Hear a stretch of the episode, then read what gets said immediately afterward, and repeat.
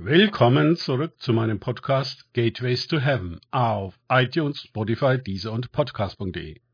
Mein Name ist Markus Herbert und mein Thema heute sind Fundamente.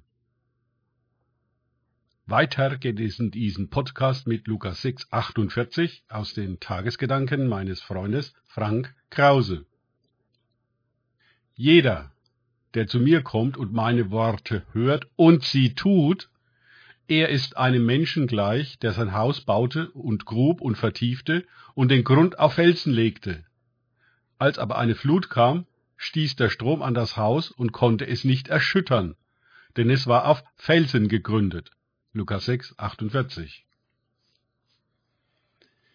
Es ist also nicht unsere Bildung, Arbeit und Geld, was unser Haus baut, nicht bei den Jüngern.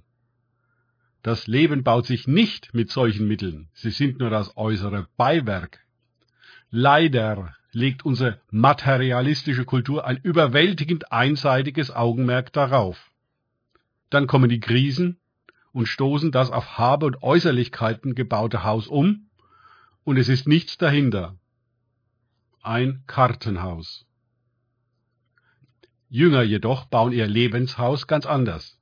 Sie kommen und sie hören und sie handeln entsprechend dem, was sie hören. Tag für Tag. Sie können viel oder wenig haben, unten oder oben sein, hungern oder satt sein. Vergleiche Philippe 4, 12 bis 13. Sie vermögen alles durch den, zu dem sie gekommen sind und dessen Worte sie hören, auf dessen Gegenwart und dessen Worte sie ihr Leben bauen. Ein solches Leben gewinnt eine Tiefe, und ein Fundament, das ungeheuer belastbar ist. Jüngerschaft und Oberflächlichkeit sind unvereinbar miteinander. Der Herr geht immer mit uns hinab an die Wurzeln und in unsere Tiefe, die den meisten Menschen völlig unbewusst und verborgen ist. Ist indes die Tiefe geklärt und gefügt, gereinigt und geheilt, kann auch die andere Seite, das Wachstum und Bauen in die Höhe und Weite funktionieren ohne bei einem Sturm oder einer Flut zu kollabieren. Die meisten Menschen müssen leider in der Mitte ihres Lebens durch einen Zusammenbruch ihres Hauses hindurchgehen, um zu erkennen, dass sie ohne Wurzeln und Fundamente gebaut haben oder dass sie die falschen Materialien eingesetzt haben.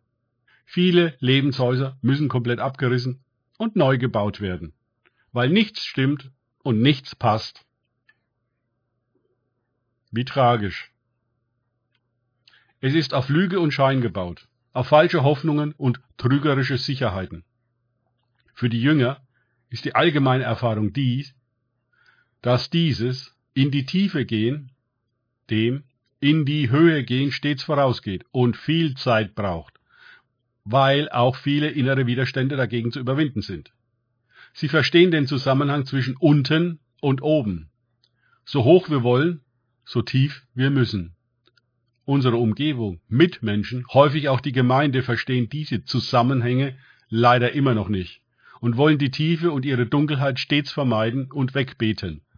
Alle wollen nur Erfolg haben und weiterkommen. Sie definieren auch Segen ausschließlich so. Nun, es kann wirklich eine große Geduldsprobe sein und uns schwer zusetzen, wenn wir scheinbar nicht mehr aus der Baugrube herauskommen und nur Dreck sehen und keinerlei vorankommen oder Aufbau erleben, sondern immer weitere Erd- und Wurzelarbeiten.